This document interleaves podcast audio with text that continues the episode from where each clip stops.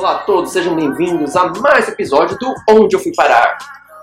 Hoje, para essa conversa mais especial, vou falar de um lugar que poderíamos dizer unusual, né? Não é tão na trilha turismo. Vamos falar de Dhaka, em Bangladesh. E para essa conversa, eu vou, vou falar aqui com o Fábio, que é lá do Rio Grande do Sul, mas mora aqui em Dubai. Fábio, obrigado aí pela presença aí, disponibilizar seu tempo, pela pizza que você comprou, a gente vai comer daqui a pouco aí.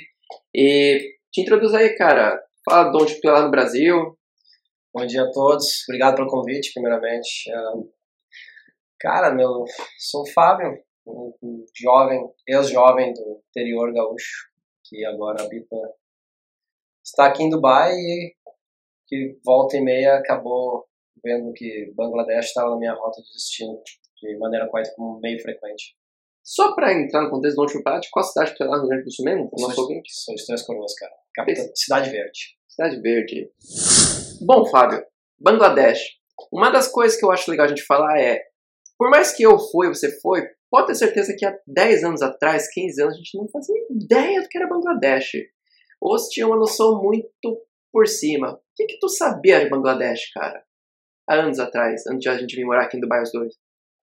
Globo Esporte fez matérias com habitantes de Bangladesh que rivalizavam é, na torcida de Brasil e Argentina para a Copa do Mundo como, de uma maneira que nem brasileiros e argentinos rivalizavam. Acho que essa foi a primeira meu primeiro clique da, de, do país Bangladesh. Aí, óbvio, com o passar do tempo, notícias, especialmente com relação a direitos humanos, desigualdade social com recentemente um boom econômico.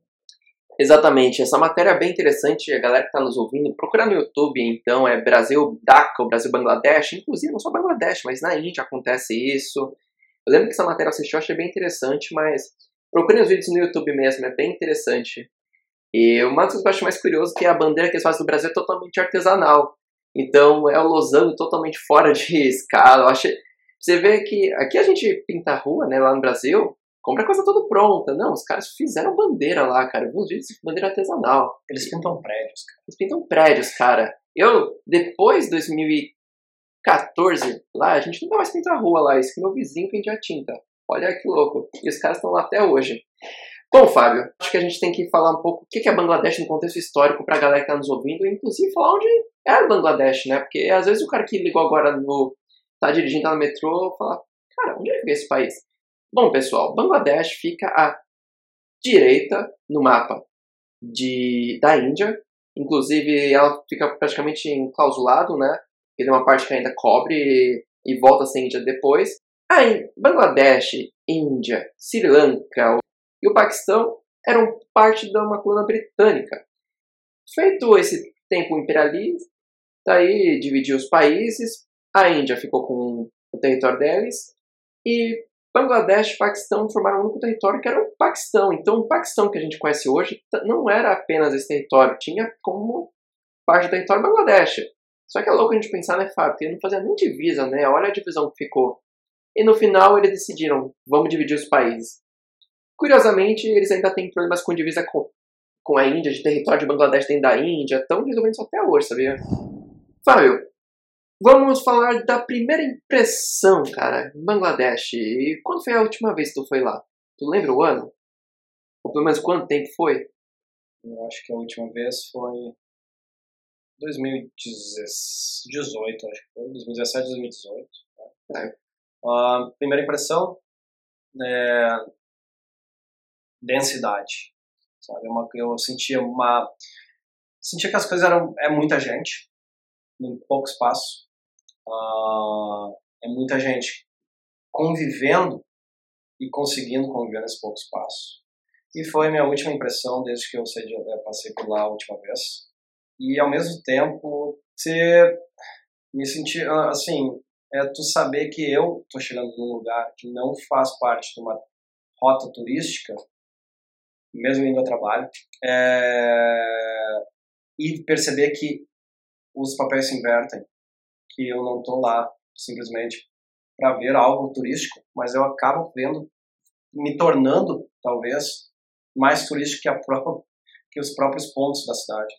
Cara, eu acho bem interessante que tu falou isso, né? Bom, 2018 foi minha última vez lá, então a gente foi praticamente bem próximo em épocas e eu posso dizer que a minha impressão foi a mesma também, cara. Densidade. E um dado interessante para vocês, galera.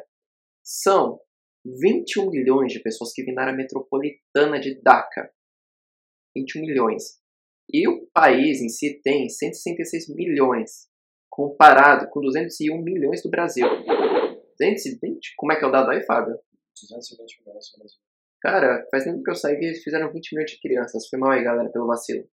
Bom, qual que é o tamanho de Bangladesh comparado com o Rio Grande do Sul, cara? Bangladesh, a área de Bangladesh consiste em metade, mais ou menos a metade do Rio Grande do Sul. E eles têm a população quase do tamanho da população brasileira. É, e quando a gente fala de densidade, a gente também tem que pensar assim, é, pensamos no metade do Rio Grande do Sul, com uma população quase do tamanho do Brasil, mas a gente tem que fazer uma enxugar ainda mais, que é um, pensando que é um país que, a, que onde o êxodo rural ele é gigantesco, ok? É, as pessoas migram para Dhaka, assim como migram para a área de Chittagong. E essas áreas são as áreas que consistem boa parte de todos esses milhões de pessoas. Então, essa é a mesma coisa que imaginar que, sei lá, sei lá o cara vai, parte do pessoal vai para São Paulo, parte do pessoal vai para Ribeirão Preto. E acabou. Exato. Porque a vida rural, ela já não é mais a mesma. É, a vida rural, apesar de viver muito da agricultura, a, a indústria têxtil tomou conta e, a, e as indústrias em si, né, de, de produção, elas, uh, tomaram tanta conta do lugar que acaba que uh, os centros urbanos explodem. É curioso que tu falou isso, Fábio, porque por que, que tem tanta indústria têxtil lá hoje, né? E olha, você tem milhões de pessoas querendo trabalho, querendo ter o que um trabalho para botar comida na mesa, cara. Vem uma empresa do exterior, vem uma oportunidade, fala assim, oh, eles vão aceitar o que eu estiver pagando, então eu posso pagar um salário, a moeda do país não é tão valorizada, e isso faz, cara, que seja uma das mãos de obras mais baratas do mundo. Então, muito provavelmente, cara, deve ter alguma roupa que é de Bangladesh, um tênis. Se não tem, aguarde que você vai ter ainda, cara. Isso é fato. Então, eu acho que daí a gente, essa é a hora que a gente volta a várias casas. Assim.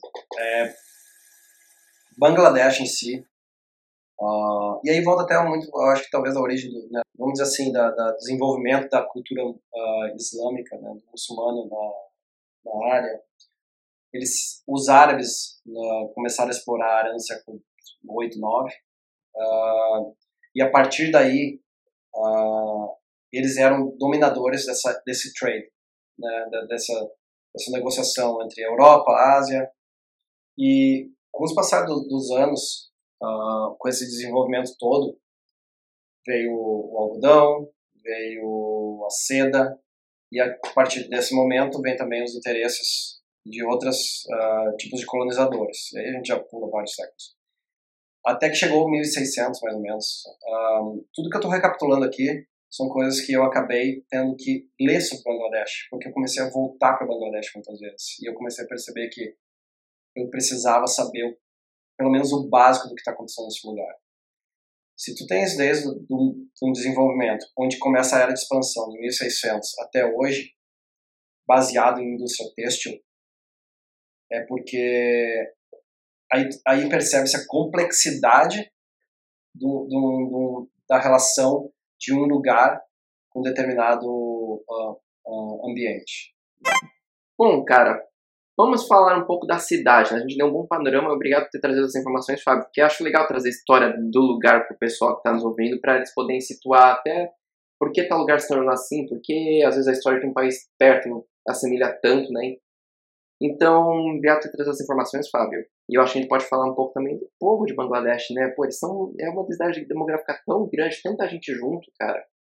Como é que foi essa conversa logo de cara com a galera de Bangladesh e eu falo melhor ainda. A gente mora em Dubai, que tem muita gente de Bangladesh aqui, então eu já conheci gente de Bangladesh antes de ir para lá. E me diz, Fábio, se para ti foi diferente conversar com alguém de Bangladesh em Bangladesh do que conversar em Dubai?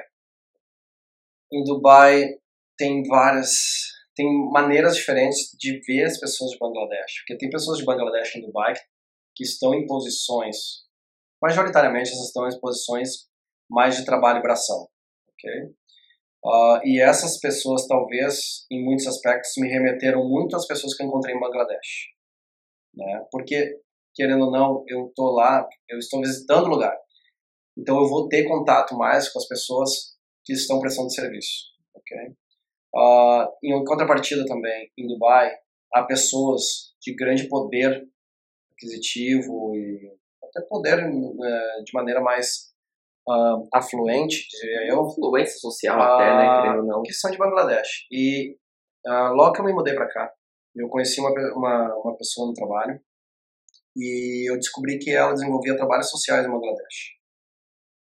Eu, eu me tornei uma pessoa muito próxima dela. Eu até, até chamo ela de minha mãe em Dubai. E ao chegar em Bangladesh, parece que eu cheguei já com uma. Eu não cheguei com nenhuma expectativa, mas eu cheguei com uma perspectiva de, de do lugar sobre onde eu estava pisando. E, e aí eu compreendi muito mais as palavras dela, o quanto ela se referia ao, a dificuldade do sobreviver ou a dificuldade do ganha-pão, né? não sobreviver, que nem todo, não é, não quero tornar isso uma, uma coisa também que às vezes seja mais uh, triste do que realmente possa ser. E foi incrível isso. É, as pessoas, a maneira solista, uh, a prontidão, é, o querer ajudar, é, foram algo que para mim deu um baque. Assim. Sim, cara, é bem interessante o que você falou, porque a minha primeira impressão, conversa, né, eu tinha conhecido poucas pessoas aqui em Dubai, né, que são de Bangladesh, alguns motoristas de táxi, e eles sempre puxavam assunto comigo e é, é, engraçado que o fator Brasil, ainda mais para eles, toda aquela questão que a gente já conversou sobre futebol, o cara abre uma porta, o cara conta da vida dele para você. Aqui eles são muito solícitos, conhecem muito. São gente boa, vamos ser honestos. É verdade, né? Tem pessoas que se apegam ainda à seleção brasileira. Tem, cara. Esse pessoal é mais apegado à seleção brasileira do que a gente, cara. Eu acho maluquice é, isso, cara. Eu ainda falo, apesar de tudo, a gente ainda tem um certo prestígio, né? Por mais que a seleção esteja lutando firme para perder isso, a gente ainda tem. Mas voltando a falar um pouco, né, do pessoal de Bangladesh, da galera. Chegando lá, cara, já no aeroporto eu fui extremamente bem recebido, né? O pessoal, desde o cara que levou, ajudou a gente a levar nossa mala, até o pessoal do hotel. E foi nessa aí que eu achei um taxista, né? Que eu, eu tinha, na real, eu achei ele pelo um grupo de Facebook de viajantes que alguém tinha achado esse cara e pagou uma vez para esse cara fazer tour e meio que ele virou com uma coisa extra dele, né? Ele começava a dar tours por Bangladesh, só que no dia a dia ele era um taxista, então eu louco. Meu primeiro contato, o Dubai foi com um taxista de Bangladesh e eu chego lá, é com um taxista lá também. Foi, foi um, muito louco porque ele era um cara simples, não era uma empresa vendendo um tour. Foi muito legal ver Bangladesh dar na visão do cara simples. É um cara que no final do tour ele pediu se ele podia dar o shampoo do hotel para ele levar a família dele, cara. Isso foi até um dos momentos mais marcantes para mim nesse essa viagem para Bangladesh, mas eu quero voltar nisso aí depois. Como é que tu foi dar a volta por Bangladesh lá por Dhaka, cara? Cara, foi mais ou menos a mesma coisa, na realidade. Eu, assim, eu não tinha nenhum contato, nada. Eu saí na rua e conversando com as pessoas, né? Tipo, aquela forma de comunicação que a gente vai adaptando Uh, porque muitos em Bangladesh eles, eles podem não falar inglês, mas eles conseguem manter algum tipo nível de comunicação, né? E aí, pô, aí por eu pelo meu relacionamento já com, com alguma pessoa de Bangladesh, por já ter ido a trabalho, né? então eu já, eu já começo a tirar aquelas 10 frases básicas de Bengali, aí tu começa a ganhar uh, não, não confiança, mas começa a ter alguma, um olhar diferente, um pouquinho mais de, de suavidade na comunicação. E aí eu achei um taxista. E aí eu falei para ele, cara, é, olha, a situação é essa, e eu, eu quero ir nesse lugar, nesse lugar, nesse lugar, e aí? E aí a gente entrou numa negociação, né, e foi bem de boa. E o cara é, essa parada do brasileiro é meio, meio estranha, né? a relação que nós temos com a seleção brasileira e que eles têm com a seleção brasileira. E assim a gente foi, é uma viagem que era para durar de carro, que em qualquer lugar normal demoraria 20 minutos, acabou demorando, acho que quase duas horas, por causa do trânsito. Você deu sorte, que eu fiquei quatro horas preso no trânsito lá, mas eu não me arrependo, não, porque eu acho que isso ajudou um pouquinho a viagem mas já chego lá. Bom, Fábio, eu acho que a gente já pode falar também, né, um pouco mais da cidade em si, né, os pontos interessantes que a gente pode falar da cidade. E nesse tour aí, qual é o primeiro lugar que tu parou, tu lembra? Esse tour informal aí. Cara, eu fiz alguns tours lá. Eu, é, e todos eles praticamente foram informais. Na realidade, todos foram informais. E primeiro lugar que eu parei, cara. Eu não lembro qual foi o primeiro lugar que eu parei. Mas eu lembro qual era o lugar que eu mais queria visitar. Que era Sadargá. Desculpa a pronúncia, mas é. Nada mais é que o Porto. E o Porto fica na cidade velha. Bom, é, esse Porto, cara, eu acho que foi mesmo que eu fui. Me conta mais, pra, só pra confirmar se é o mesmo. Uh, cara, Sadargá é, é o porto da cidade. É, ele não é o porto mais, ele não é mais o porto usado para terminal de carga. Né? Porque esse terminal de carga ele foi por uma questão lógica e de logística ele foi colocado para fora da cidade. Mas ele é o lugar que ele é o porto mais uh, ah, para transporte de passageiros mesmo. É um, um, porto que ele transporta a gente para todos os lugares de Bangladesh. Tem umas uh, balsas. Sim, é, não, ele tem, é, sim, mas tem barcos maiores também, né, porque ele faz o transporte meio que, vamos dizer assim, nacional, é, porque Bangladesh ela tá meio que mais ou menos no meio do país, mas ela, tá, ela é bem o princípio, assim, do, do delta da Baía uh, Bengali. O porto, ele é na, em Old Town, né, na cidade velha, que antigamente era chamada de Veneza do Leste, né, Veneza ah. do Leste, cara, você não sabia. É, ela era Veneza. É, cara, é mais uma. Como é que eu vou dizer assim? Eu, eu quando eu viajo, tenho muita parada da percepção, né? De ficar observando e tal. Então, eu tento não entrar muito assim em questão tipo de contextualização histórica que eu posso estar cometendo é, vários é, é, erros assim ou equívocos mas uh, no tempo né de antes da colonização ainda né é, britânica e tal, eles tiveram né, uma expansão na década no, no século XVI, XVII, foi uma grande expansão, que daí eu acho que também foi come, começou muito o desenvolvimento de DACA. É, nessa época e, e, os, e os séculos que seguiram, esse desenvolvimento dessa área, ele era o lugar para se estar, ok? Ele era uh, onde os sítios moravam, eles eram onde os bairros foram desenvolvidos para isso. Teve um grande projeto até de de, de, de bairro e de estrutura de ruas, e com isso acabaram que virou a meio que chamada de Veneza do Leste. Eu acho engraçado é. essas comparações, cara, porque deixa muito a Paris dos trópicos, a Paris, a Paris do Oriente Médio, né? Sempre a alusão de uma capital europeia, né? E, cara, eu acho essa observação até muito, muito, muito uh, pertinente, porque mostra, porque hoje a gente tem uma visão do que, do que é do que do como os lugares são por eles mesmos hoje. Entretanto, a gente olha e a gente vê um, a gente tem uh, essa visão tipo assim de que ah não, mas aquele país lá, aquele lugar não tá legal, não tá bacana, porque pô, pobreza, o que tu vai fazer lá? E esse lugar era o lugar para se estar três séculos atrás. Então isso volta e aí talvez que aí com certeza que tem né o, o apelido que eles deram de Veneza do Leste.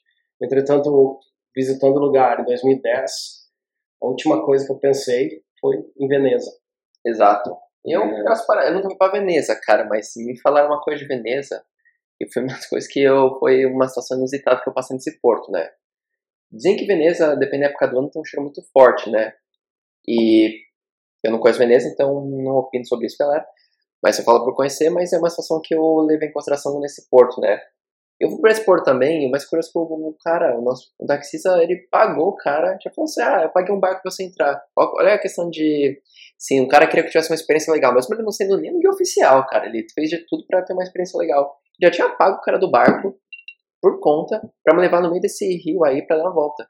Só que, cara, pra galera de São Paulo, uh, isso não é por questão sanitária, é que a região que era antigamente portuária já é totalmente degradada pelo passado. E muita gente numa cidade não tem um tratamento de esgoto tão bom.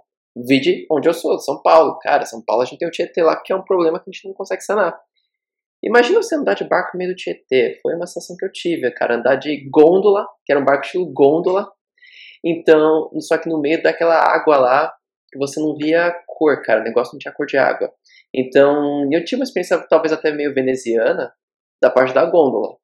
Mas a parte do, do rio que eu tava lá foi bem, bem estranha, assim, foi uma história bem inusitada. Mas eu acho que, querendo não ter, uma agregada à, à cidade, ao, ao passeio em si, né? E, cara, chegando nesses barquinhos. Então fica aquela questão, né, pra quem até tá escutando. Um, seria Veneza em 200 anos, talvez, uma possível Bangladesh. Um, então, eu peguei esses barcos, sim. Foi mais ou menos a mesma coisa que aconteceu. O taxista liga para um, liga para outro caminho. Putz, tem um cara aqui. Cara, eles são cara bem já- desenrolados, É, né, cara? ó. Nossa. E aí, chegando lá, fala com um, fala com o outro, aquela gritaria, aquela muvuca. E aí aparece alguém que um barco, aí tu meio que escolhe o barco, mas é tão, tanta gente falando contigo. E o que é completamente compreensível, todo mundo tá tentando fazer o seu. E sim, é, cruzei, andei. O, o, o, o, rio em si, ele é um rio ah, denso, né? E aquela região do porto, ela é uma região onde ele tem muita nas arredores eles têm muito curtume né? e curtume ah, clandestino irregular e esses ah, curtumes os dejetos querendo ou não acaba tudo no rio e eles ajudam muito para poluição do rio menos oxigenação aí fica aquele cheiro que se tu passa pelo rio tu sabe do que eu estou falando É. O rio eu não nunca andei no Tietê, mas é eu Não acredito que você vá também. que o Tietê também tem uma cor tão preta, tão escura, né, não tão preta, mas Ah. tão escura quanto aquela. É, foi uma coisa que me chamou atenção. Mas assim como me chama atenção isso, eu olho para o meu lado, tem um barco saindo para ir para o norte, tem um barco, um navio saindo para o sul, e tem pessoas lavando suas roupas, tem pessoas se banhando, e aí tem um, um mercado flutuante, e aí tem mais pessoas cruzando o rio de um lado para o outro, porque de um lado é a cidade velha, do outro lado é um bairro que ele é um bairro assim, ele é como se fosse uma, é uma favela e, e é onde parte dessa área costeira onde os barcos, os navios, e eu estou falando, né, daí no caso, são navios eh, grandes, onde eles são construídos, ah, não, não diria construídos do zero, mas eles são Montados, eh, talvez. renovados, eles Hum, são ah, reconstruídos, de certa forma, pintados. E aí que entra uma outra Bangladesh, na realidade a mesma Bangladesh, mas uma outra perspectiva de Bangladesh, que é aquela coisa que começa a te saltar o olho e que tu começa a perceber assim, é hora de repensar tudo. Né? A partir do momento que eu cruzo o rio, eu começo a caminhar ao redor desses lugares, porque eu tinha um cara me levando para caminhar.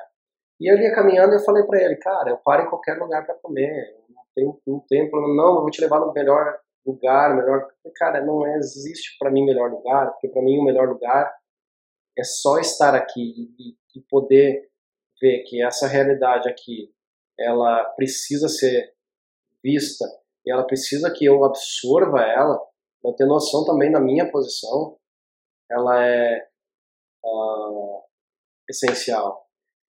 Porque foi um lugar que daí nós paramos na casa de alguém, que daí nós comemos lá. Eu, particularmente, a comida de Bangladesh não é uma comida que, me, por exemplo, me atrai muito. Te apetece, né? É, porque eu tenho. Elas não tem tantos. Eu não percebi, na realidade, até onde. Eu, porque em Dubai também, voltando pra cá, né? É, eu, eu vou em restaurantes de Bangladesh porque eu tenho amigos de Bangladesh. E não é uma cozinha que eu sinto uau, né? Que eu vejo assim, mas é, ela, eu sinto que ela tem menos especiarias do que a cozinha indiana. Que é tão perto lá. É, tão perto. Eu não vou entrar também na pormenor questão de tamanho, né, de geografia e tal, mas ela também ela proporciona algo chamado doces. Que os doces de Bangladesh, para mim, são fantásticos, entendeu? Cara, não Eles têm, é é, é. eles têm uma, uma vasta opção de doces que vem muito também da parte mais leste da Bengala, ali, Bengali, né, de Calcutá e tal. Mas enfim, a questão é que cruzando esse rio, ah, a gente percebe que ali é a vida de casa, ali é como é que as pessoas vivem. Tá? Na parte mais de, da cidade velha, é muito comércio, é muito. As ruas são completamente pequenas, estreitas, caóticas, é, é, tudo acontece ao mesmo tempo, todo mundo quer te ajudar, todo mundo quer te vender, é, daqui a pouco tu te perde naquela coisa que para mim é demais, é assim, é lindo ver esse, essa, esses, uh, esse movimento, sabe? Uh, mas do outro lado do rio é a questão da casa, é a questão de ver crianças martelando é, chapa de metal em navios é, gigantescos, é, é, criança usando máquina de solda, é um senhor velho é, tentando carregar sacos e sacos de sei lá o que, mas com certeza muito pesados. É, essa é uma realidade que não é tão longe da gente, cara. A gente tem muita mania de pensar assim, ah, porque lá acontecem essas coisas, pô, no Brasil acontece também, cara. Vi de região do braço lá. Inclusive, até imigrantes de Bangladesh estão morando em São Paulo já, na região do Bom Retiro. Já vi gente comentando sobre isso. Mas falando um pouco mais sobre Dhaka, cara, é legal que você comentou isso porque tem muito lance pra mim da cidade viva, né? Eu já fui para outras cidades mundo, são aquelas cidades planejadas, que é tudo bonitinho, a praça lá no centro, tudo. Só que é engraçado, cara. É muito lindo. Muito lindo. Mas é engraçado, cara, porque não tem vida. Apesar de tudo, cara. Dhaka tem vida, cara. Você sente que tem pessoas, ah. tem sonhos, tem aquela pessoa que atravessa a cidade, aquele caos lá pra trabalhar. Então eu fico. É louco, eu tenho muito aquela perspectiva de pensar a história das pessoas, né? Quando eu tô lá passando vejo a galera pendurar fora do trem, do trem, do ônibus, eu falo, caramba, cara, olha o que, que essas pessoas têm que passar todo dia, né? E cada um ali, cara, é uma pessoa, tem uma história, e talvez era o cara que um dia, amanhã poderia ser o meu guia. A questão, tipo Sim. assim, que eu também vejo, assim, é. Dhaka é uma cidade intensa, e ela é uma cidade culturalmente intensa. Ela celebra os seus feriados, ela, ela, ela tem seus movimentos, cara ela tem universidades muito antigas, ela tem uh, festivais que acontecem faz muitos anos. Eu, por exemplo, eu cheguei um dia uh, a experienciar o feriado da, do Dia da Libertação, que é um feriado que eles, eles celebram esse feriado mais que a independência em si, que foi que o Dia da Libertação é o dia da vitória contra as, as tropas paquistanas. E o que acontece nas ruas não é normal, porque antigamente uh, ele, havia muito, assim, chegava o dia da libertação, o dia da independência, aconteciam muitos protestos. Com o passar dos tempos, também por uma onda de investimentos, que uma onda crescimento econômico, uh, essas coisas foram meio que amenizando, entendeu? Ou meio que sedando, tapando. Aí é só outro, é outro aspecto, né? outra discussão. Porém, eles vivem essas coisas. Tem um festival de cinema, tem um festival de fotografia, eles, eles, eles, eles absorvem essas, essas situações e esses eventos de uma maneira extremamente intensa. E o país meio que vibra com isso. Entendeu? É, remete que a gente falou, cara, cidade viva. Esse, eu lembro que eu tava lá em Bangladesh quando tava rolando algum festival, não lembro se era esse que tu me falou, do, da independência, ou se era o outro. Mas lembro de ver a cidade toda enfeitada com bandeiras, orgulho nacional, né? a bandeira verde com um círculo vermelho no meio em tudo que é lugar. E, bom, voltando um pouco mais à cidade, Fábio, eu acho que a gente tá falando de um lugar que eu gostei de ver, mas me incomodou, que é o Parlamento de Bangladesh. Não me incomodou pelo que ele representa, talvez, pelas pessoas. Mas me incomodou numa cidade totalmente densamente povoada, com problemas de espaço, um palácio absurdamente grande, desproporcionalmente desnecessário. É. Eu tive essa impressão, cara, que. Os, os, lugares. Eu acho que isso é uma coisa. Eu não vou. Eu vou, não, eu vou tirar um pouco essa culpa de Bangladesh. Eu acho. É, é verdade. Fala ah, isso que quem é. sou eu pra culpar também? Né? Mas eu vou tirar um pouco essa culpa no sentido assim. Todos os lugares que nós vamos, os prédios uh, que são. que pertencem ao governo, que são órgãos governamentais, eles possuem uma uniformidade que de certa forma é a ostentação, salvo as raras exceções. Em Bangladesh, os prédios eles, eles se distribuem em determinadas áreas das cidades, eles não se distribuem na mesma, eles se distribuem em diferentes bairros. Uh, dentro desses bairros também, eu não sei se percebeu isso, mas é uh, dado, voltando alguns séculos, uh, durante o, a época de, de, de transações, começaram com especiarias, depois passaram para a indústria têxtil, e né, do algodão e da seda. Exploradores, uh, que são praticamente os mesmos né, que frequentaram a América, eles também formaram certos bairros. Então tu tem o French Quarter, tu tem né, o quarteirão, a Sim. quadra, o bairro francês, tu tens a, a Armênia, tu tens a área portuguesa, e isso é uma parada que influencia até na arquitetura de certos lugares, assim, certos bairros. Eu vi o prédio onde a família, não digo a família real, mas os, Casa Rosada deles? A Casa? Rosada deles também tem um estilo francês e assim, e ali perdurou né, na, na cidade velha. É louco, cara, porque essa descrição que tu me deu poderia caber em qualquer cidade do mundo que foi colonizada, é. tranquilamente. Você poderia falar de Cairo, do Rio de Janeiro, que tem parte francesa também. É louco isso. E é interessante, cara, assim, é, essa questão do parlamento, realmente eu quis falar, pô, cara, como é que é tanto, tanto pouco espaço um parlamento tão gigante? Mas olha, ele é bonito, pelo menos isso a gente pode falar que eu achei bonito a arquitetura dele. E chegando na Casa Rosada, eu falo brincando Casa Rosada, que foi a primeira coisa que me veio à cabeça, né? Chegar lá, o nosso guia maior prazer mostrar pra gente, olha aquela casa, eu falo, Ué, lembra a Casa Rosada de Buenos Aires, né? Por causa da cor. E inclusive, só uma cutucada, é mais rosa que a Casa Rosada. E o que, que, seria essa Casa Rosada, pessoal? É o, Azan Nazir. Eu não sei falar a língua, então não sei se a pronúncia correta. Mas é um museu, eu achei que é um pouco mais histórico do Bangladesh, né? Então foi bem legal passar. Eu passei acho que uma hora lá dentro, cara, com meu guia. E foi, foi legal, né? Você vê desde questão de textos antigos, artefatos antigos, né? Que eles tinham lá, da época desde colonização até coisa antes, né? Eles são bem religiosos, então tinha até algumas coisas ligadas à religião deles. E me mar... tem um momento muito interessante, cara, que foi saindo desse museu aí, é, que o motor... motorista que a gente tava lá, nosso guia lá, saiu e falou assim, ah, você não quer tirar foto com a nossa bandeira, com o nosso museu, que era símbolo? Eu achei muito legal, cara, que assim, ele queria uma... que eu tirasse uma foto lá, porque para ele eu acho que simbolizava muito isso, tipo, um estrangeiro tirando lá. E ele pediu para tirar uma foto comigo na frente lá, então eu tenho uma... essa foto eu até posso compartilhar com quem quiser depois, só mandar uma mensagem aí. Achei legal que para mim foi um lugar que acho que eles têm mais orgulho de mostrar. Como é que foi pra ti lá, Fábio? O orgulho deles, cara, é uma coisa muito interessante essa casa. Porque, primeiramente, eu não sei qual foi a tua percepção, mas é, hoje ela é um museu, né? Sim. Porque ela era a casa de uma família que pertencia a uma dinastia, e aí, com o passar dos tempos, é, essa casa também ela foi, ela foi muito presente na política da, do, de DACA, do país, né, porque ali eram organizadas reuniões, festas e tal. Mas é o museu mais mal cuidado que eu já vi, né? Isso é, é um adendo que a gente tem que fazer. Não tinha, não, não tinha uma luz, não, não tinha uma luz ligada. Não, chegou um pouco mais tarde, assim. ah, eu não reparei nisso. É. Enfim, uh, e depois de um tempo, até porque esse lugar foi tomado como museu, porque depois que a, a, essa, dinastia, os, os sucessores não tiveram mais dinheiro para manter a casa, essa casa ela virou, ela foi invadida. O que morava ali era, eram pessoas, cara, virou assim, invadiram, moraram, deu. O governo um dia falou assim, não, isso aqui tá errado, estou e deu. Né? Então começou a, a, tomar conta e tal. Mas esse, como museu, isso foi uma coisa assim que eu me decepcionei até, porque eu, eu cheguei lá com tanta, sabe, com ganas de saber assim, pô, mas que maluquice isso aqui. E, e por que disso, por que daquilo, eu achei o lugar meio assim, meio jogado.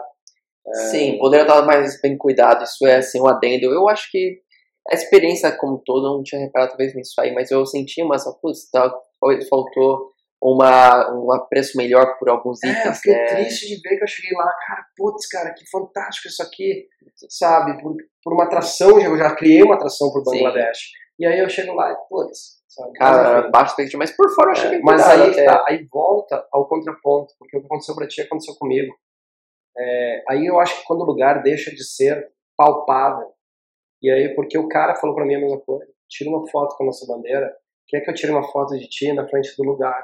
Sim. Aí que começam as relações, aí que começa, eu comecei a entrar numa Bangladesh que eu talvez deveria ter me soltado um pouco mais, que é a questão que tu até trouxeste no início do, do, do papo aqui, essa questão da galera, entendeu? É, Bangladesh, ainda mais para um cara que, sei lá, que, que eu né, que já viajei, que já viajou bastante, para mim os lugares são feitos por pessoas, Exato. de tudo, ok? Então, Bangladesh, eu acho que essa, essa, esse, esse exemplo que tu deste aí foi uma pergunta aí sobre o lugar, sobre esse lugar específico, é o clique, tá? É, Buriganga River, uh, o rio Buriganga ali para mim não era mais a cidade velha, o prédio da, da onde a dinastia viveu, sobre a bênção da rainha e tal. Era a rua, era o cabeleireiro na rua. A cada esquina tem um cara cortando cabelo na rua. Por que ele corta cabelo na rua? Não sei. Não sei se ele não tem eles não têm dinheiro para pagar um aluguel, eu não sei, não sei. É cultural cortar cabelo na rua agora. Dentista, eu achei dentista na rua.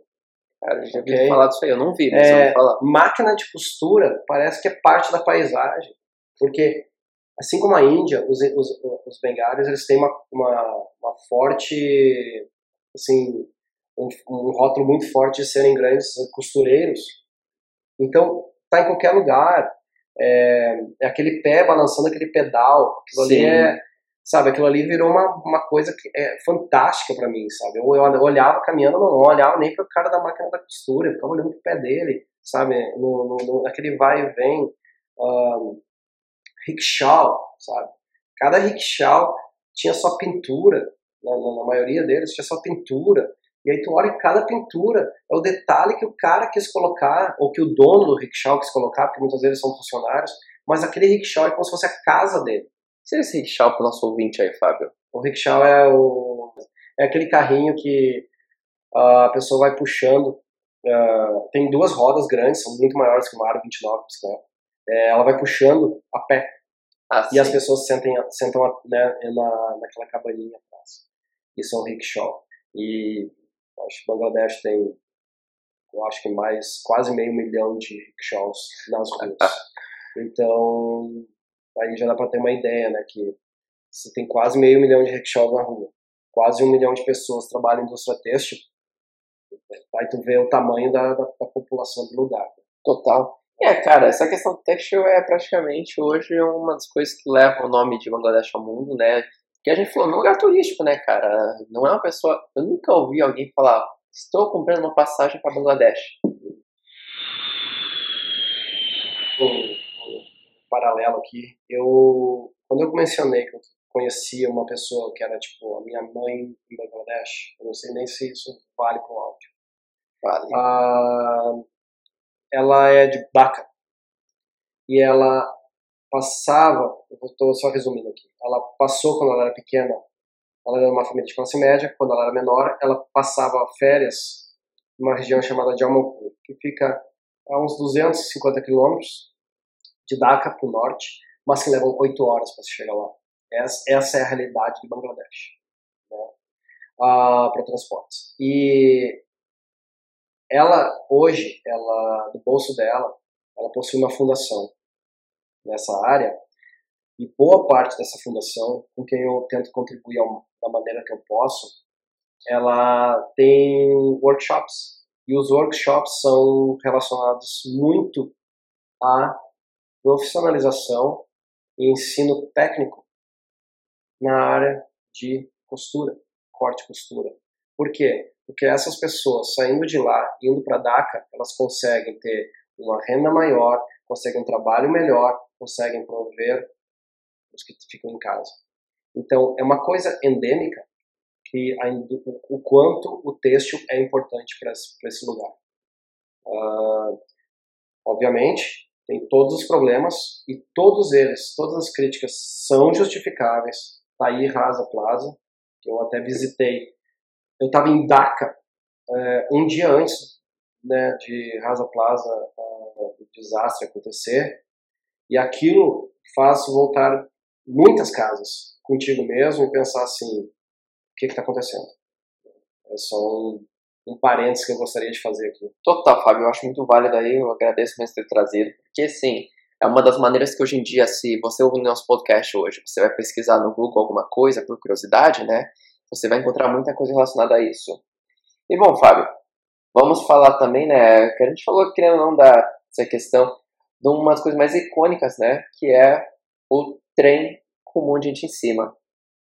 Aquilo é uma necessidade, né, e junto com o ônibus também, com gente para fora, que já não virou mais um surf ferroviário, né?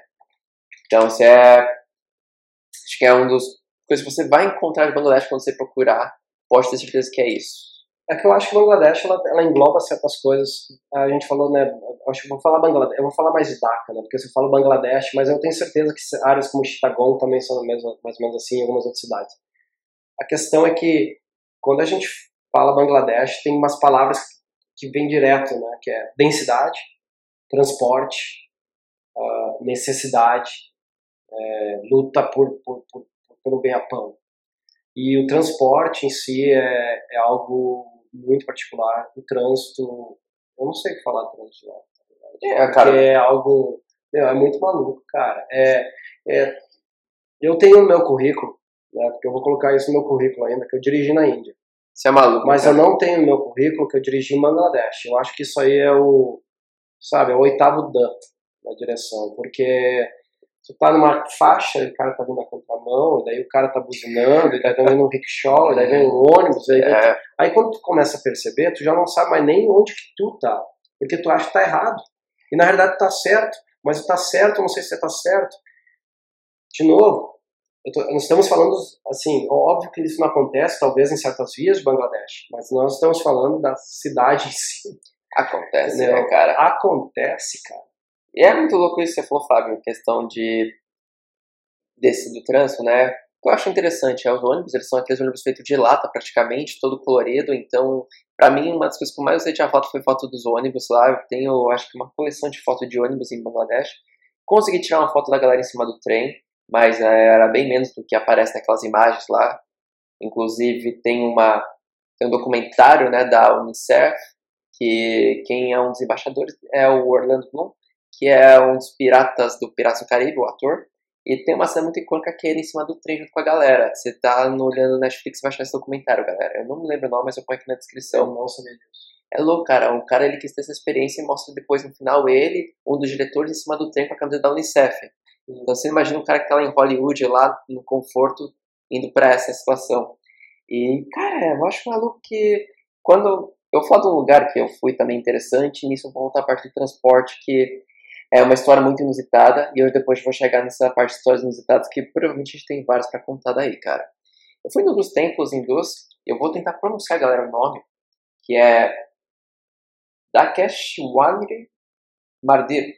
Eu não sei se é a pronúncia correta, mas é um templo hindu que foi, acho que o segundo lugar que o cara me levou, cara. Só que esse templo ele era localizado no meio de um monte de viela. Você chegou pra lá, Fábio, nesse templo? Cara, por nome eu não lembro. Eu não sei nem se foi o nome certo. Eu fui cara. há tanto tempo. É, Lá tem muito é, tempo. Muito tempo, cara. E. Existe, pro... não provavelmente passou. A gente depois tenta descobrir. E é curioso, cara, porque a gente tava muito com pouco tempo, né? E esse tempo ele falou muita coisa. Acho que falta um planejamento logístico do cara. Lembrando, o cara não é operador de tudo. O cara é um taxista que viu uma chance de mostrar a cidade por um preço legal. E é louco o Sex no Trânsito, cara, que tem uma hora que a gente não conseguia sair. Sabe o que ele fez? Acho que ele andou uns 3km de ré na contramão, lá, não sei. Mas quem disse que ele tava na contramão? Talvez ele tava é, na mão certa. Mas tava de ré, cara. mas tava de ré. Imagina, ele dirigiu pelo menos é isso que é um 3 km. Cara. Eu tenho um lugar chamado Bangla Bazar. Bangla Bazar, ele é assim, cara, mais um mercado de bugiganga, né, essas coisas os caras vinham investir. Investir como? Cara? Investir, eles iam investir, literalmente. De novo, é um mercado que não tem muita frequência de turismo. E por mais que eu esteja numa viagem a trabalho, eu acabo me encaixando no perfil turista.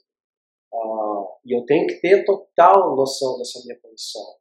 E os caras vêm, os caras me investem, e aí, aí sempre tem né, aquela descoberta, obviamente que por mim, né, que é brasileiro, daí aparece qualquer coisa que tu imagina é, de, relacionado a verde e amarelo, sabe? Os caras criam coisas. Os caras criam coisas. E outra coisa que eu percebo lá é o intenso mercado de CD, CD e DVD, ah, sabe? A gente está muito nessa parada do, do, do, do mundo do stream, né? Inclusive esse podcast tá no streaming, né? E a gente, cara, essas pessoas, essa galera, meu, tá outra batida. E de novo, estamos falando de nichos onde eu, for por onde eu passei. É óbvio, é óbvio que tem a galera com acesso é, a streaming, é óbvio que tem gente com.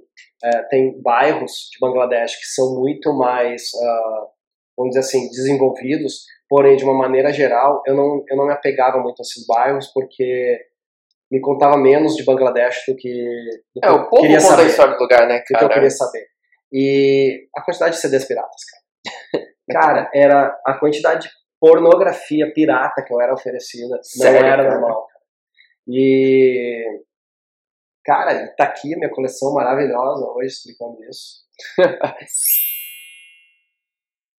Outra coisa, cara, que eu vejo, assim também, é, eu passei por muito mercadinho é, local. E quando eu falo mercado local, não estou falando no mercado em si, eu estou falando são como se fossem áreas de feiras, assim.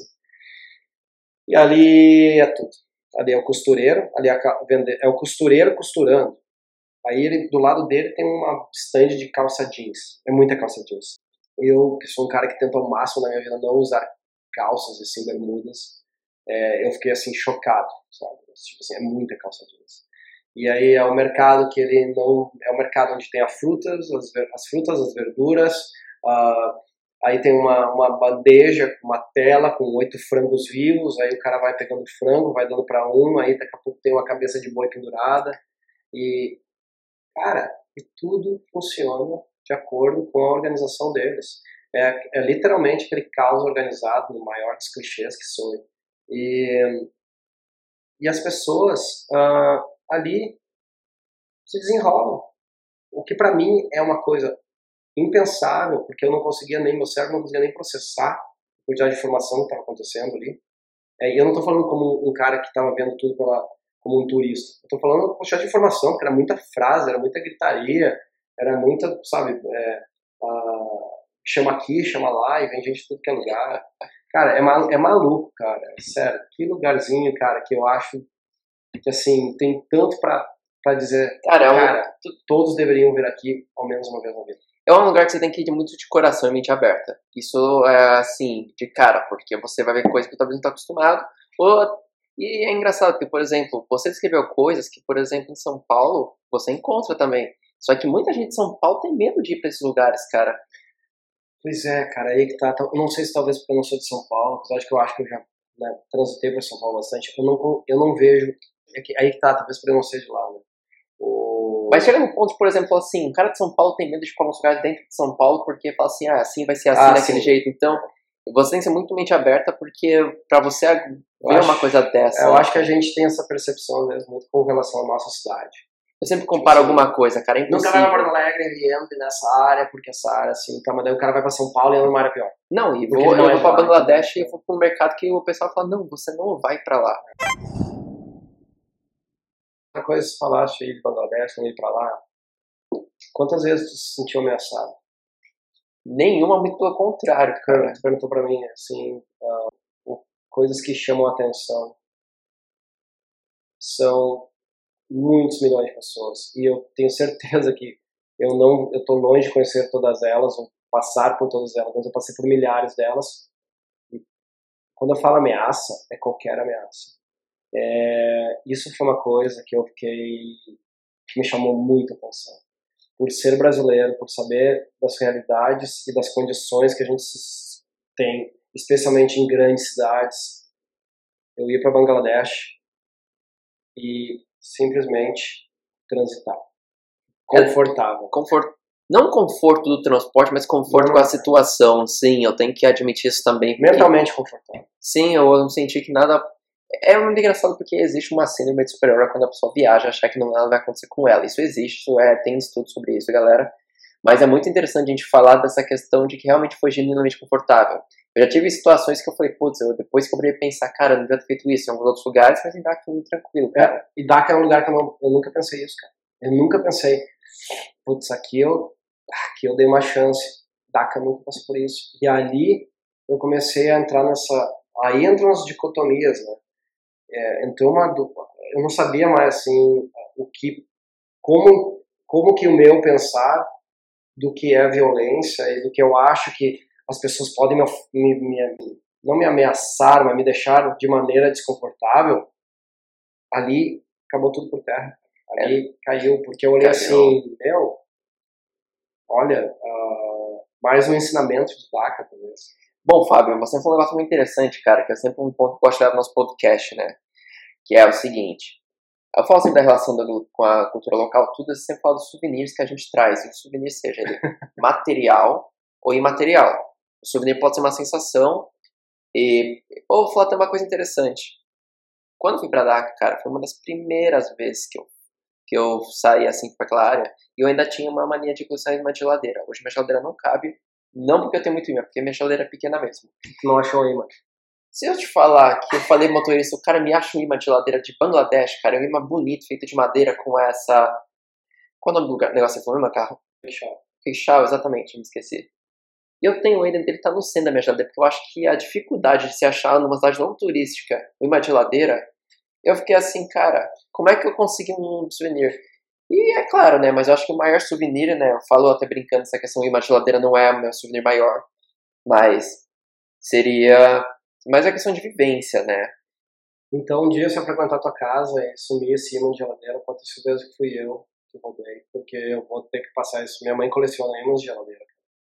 E eu não achei nenhum imã de geladeira em Dhaka. Essa foi a maior decepção da minha mãe. Eu falei, mãe, fui pra Dhaka. Olha, assim, assim, assado. E, sabe, é mais um lugar que te dá aquele nó no cérebro que te faz voltar 27 casas. Eu gosto muito desses exemplos sempre de voltar casas, né? Eu acho que a gente tem que, às vezes, repensar um pouco a maneira como a gente age.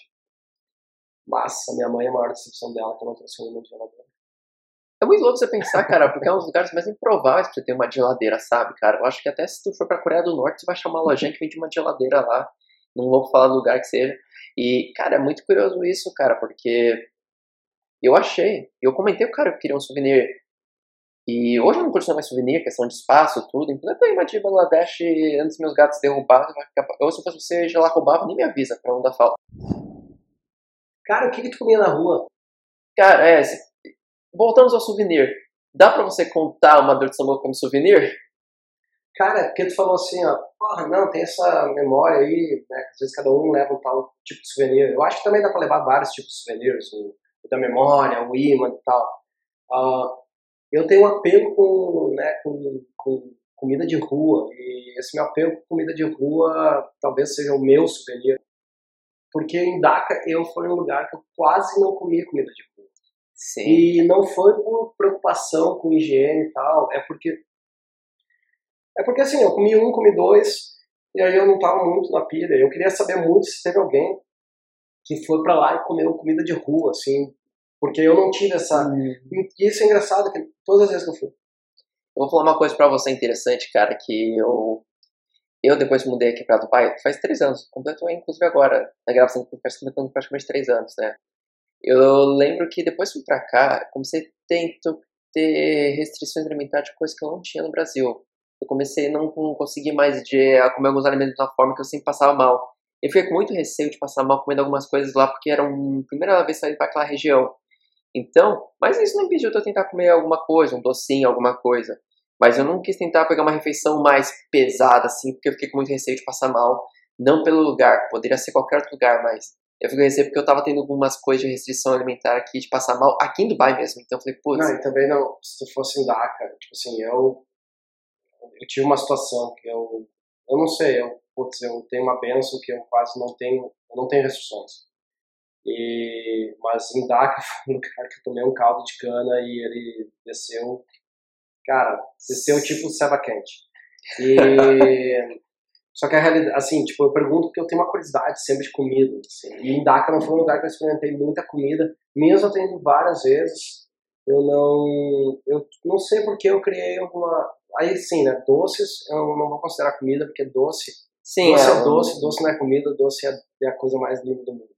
E aí, cara, eu esbanjo, me babo de doce. Agora, de comida em si, eu quase não tenho uma muita experiência. Eu comi com peixe, eu lembro que comi peixes fritos, ah, com algum arroz, que eles têm uma, eles têm uma espécie de biryani deles Sim. também. E eu lembro que eu comi algum arroz, cara, com esse, com esse peixe, o peixe estava muito bom, peixe de rio, com muito espinho. Era aquele daquele rio lá, será, cara? Cara, Procure não pensar muito no caso, né? Porque agora eu comecei a pensar se realmente o problema foi da, do caldo de coisas É louco, caldo de cana aqui é tão diferente do que a gente tá acostumado no Brasil, cara. É, eu, mesmo aqui no Dubai, em outros lugares que eu já tomei caldo de cana, também em Oman era muito. É outro tipo. Outra viagem, outro tipo de cana. E é louco, cara, porque eu tomei um chá na rua contra a minha vontade, mas eu me senti numa saia muito justa, né? Eu já contei alguns outros podcasts, quando você é oferecido uma comida que você não se sente à vontade de comer, e você tem que estar educadamente negar.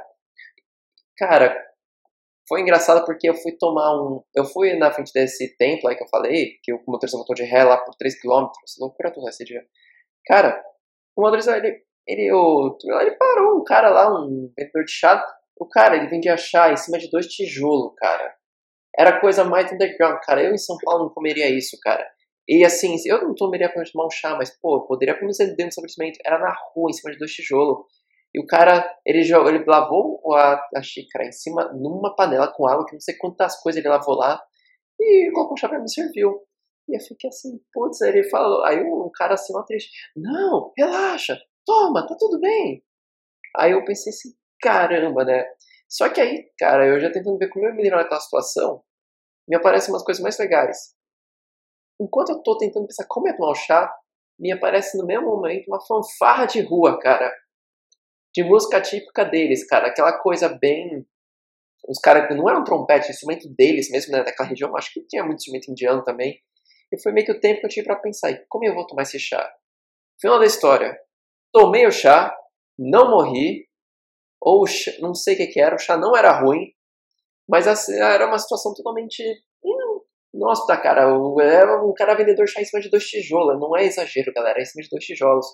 Só que eu senti que isso teria feito parte do, do rolê em si, cara. Eu ver a banda tocando lá, ver a banda passar tocando músicas, sem parafrasear Chico Eu Buarque. tenho, cara, eu tenho, bom, eu tenho chá aparentemente, é fala melhor que meu cana. Mas é, tem uma parada que, aí eu acho, né, eu curto muito, assim, até ter essa experiência contigo, porque não existe o certo e errado no viajar. né?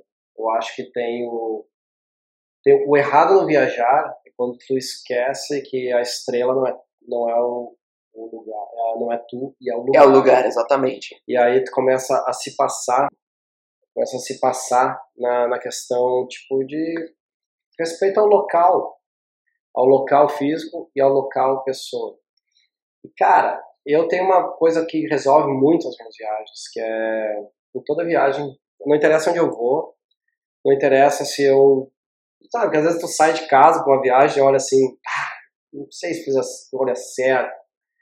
Ainda assim eu tento um pensamento eu vou, nas minhas viagens, não importa o que aconteça, eu sempre conheço as pessoas certas. Esse teu taxista que andou de ré 3 km, que te levou pra esse chá, é a pessoa certa. Total. E claro que às vezes a gente conhece as pessoas erradas, mas eu tento sempre pensar que a experiência final, talvez seja eu tentando me enganar para tentar causar uma, um resultado mais positivo. E que se assim seja, porque senão daqui a pouco eu vou sair com uma imagem muito ruim de muito lugar. Ah, agora, eu acho muito interessante falar assim, que ah, aí veio essa bandinha, tal, tal. Cara, a música popular, eu vou né, só um gancho, assim, porque eu, eu, eu curto escutar uns, assim, voltar pra casa e né, falar, Coisa cara, o que, que esses caras music, escutavam? O que, que esses caras escutavam na década de 60? O folk music, né, cara? É, dos, em Bangladesh, ainda é o estilo de música mais popular que eles têm. Então, eles ainda têm um puta preço por essa questão cultural. Que seria, sei lá, eu não sei, eu não tava lá, não sei como é que é, mas talvez me soa muito como fosse uma marchinha, né? Era bem marchinha, cara. Era bem marchinha mesmo. E isso eu acho genial. Uh, tu falaste souvenir, eu comprei, eu até ri quando falaste souvenir, porque eu comprei, comprei um souvenir que era um instrumento que, cara, eu tive que doar para um amigo meu esse instrumento, que eu falei, cara, eu, não- eu não tenho ideia do que eu comprei aqui. porque ele só tava bonito e criando poeira, porque eu não sabia, não tinha ideia nem de como começar a tocar aquilo, enfim.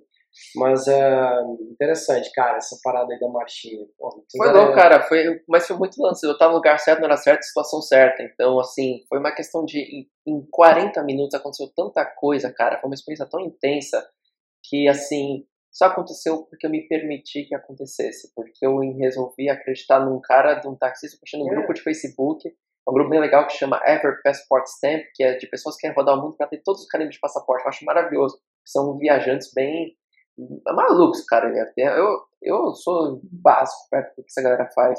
Mas é um grupo aberto, galera, Não, é, cara, tem, tem cara que é. Meu, eu acho que eu viajei bastante, mas perto do que eu vejo alguma galera viajando aí, eu penso assim, meu. É louco. Mas aí que tá, e, eu me é por isso que existem podcasts, é por isso que existem comunidades. Ah, demais. É, Eu me inspiro nessa galera, cara. Eu quero que essa galera. Eu quero me inspirar em pessoas e assim, um dos anos fazer podcast, sim, galera, honestamente falando, não ganhei um puto dinheiro com isso. Mas eu acho, cara, que a gente poder contar de um lugar que, assim, você só tem uma visão totalmente, não digo destrupada, mas sim, uma visão totalmente estrichupada de coisa de filme, do cara em cima do trem. É legal, cara. É, mas é que eu acho que esse, é, eu acho que assim, ó, por mais e eu acho que a, a gente tem que se desapegar um pouco, né, muito de rótulos, né, um pouco, muito de rótulos, né, eu levo isso para mim também.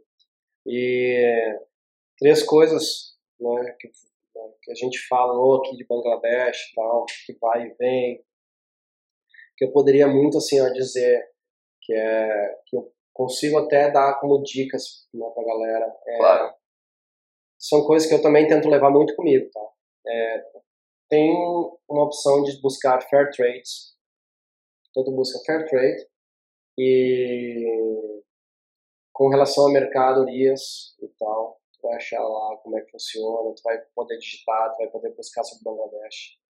É, essa organização, essa fundação, ah, eu iniciei né, construindo a, a mídia da, do Instagram, do Facebook, ah, é chamado Narida Khan Foundation, puder botar depois no, Com certeza, cara. ela, cara, é um ser humano fantástico que faz um trabalho com mais de mil famílias, que isso significa 4 mil pessoas, numa área que sofre muito de monções, né, no, do período de monções, que são os períodos de cheias, que tomam conta de, sei lá, mais de metade do ano de Bangladesh, e aí devastam com muita coisa. Ah, e causam muito, muitos assim, danos a essas famílias e ao mesmo tempo que ela tenta ajudar as famílias para se recuperar dos danos, ela também tenta educar de maneira prática essas mesmas famílias, com workshops, com a, como eu referi antes, é, aquela questão com, com da, da arte costura, da agricultura e tal. Sim. Uh, ela trabalha muito também com empoderamento feminino, isso eu acho fantástico num país que sofre muito é, ainda com essa, É. esse tipo de, de, de abuso, né, cara? Eu não vou nem usar a palavra discriminação, abuso. E também, cara, Bangladesh foi um lugar que eu dei início a um projeto que eu tenho até hoje e que eu não sei nem, não, talvez de maneira até patética, eu não tenho nem muito registro, porque eu parei de registrar em 2015. Que eu, foi um, um lugar onde eu estava caminhando na rua e os, os caras vinham pedir para tirar foto. Eu não entendi aquilo. É, sim, isso acontece bastante lá. E eles vinham assim, não, tira uma foto minha. Aí, eu, aí pediam assim, eu falei, não, tira, de boa, não, não tem galho algum, tira aí. Aí eles se abraçavam, cara. Dois, três caras se abraçavam. Eu tirava foto, eles pediam pra ver. E no que eles pediam pra ver, eu tinha uma câmera, cara, bem tosca ali, né? pequena. Só que eles pediam pra ver na tela. Aí, quando eles pediam pra ver na tela, olhavam, a, próxima frase era assim: tem como eu ter essa foto? E aí é quando o teu sentimento de impotência é, toma conta. Porque eu não sabia o que responder. Eu falei, cara, não tem onde eu imprimir, né?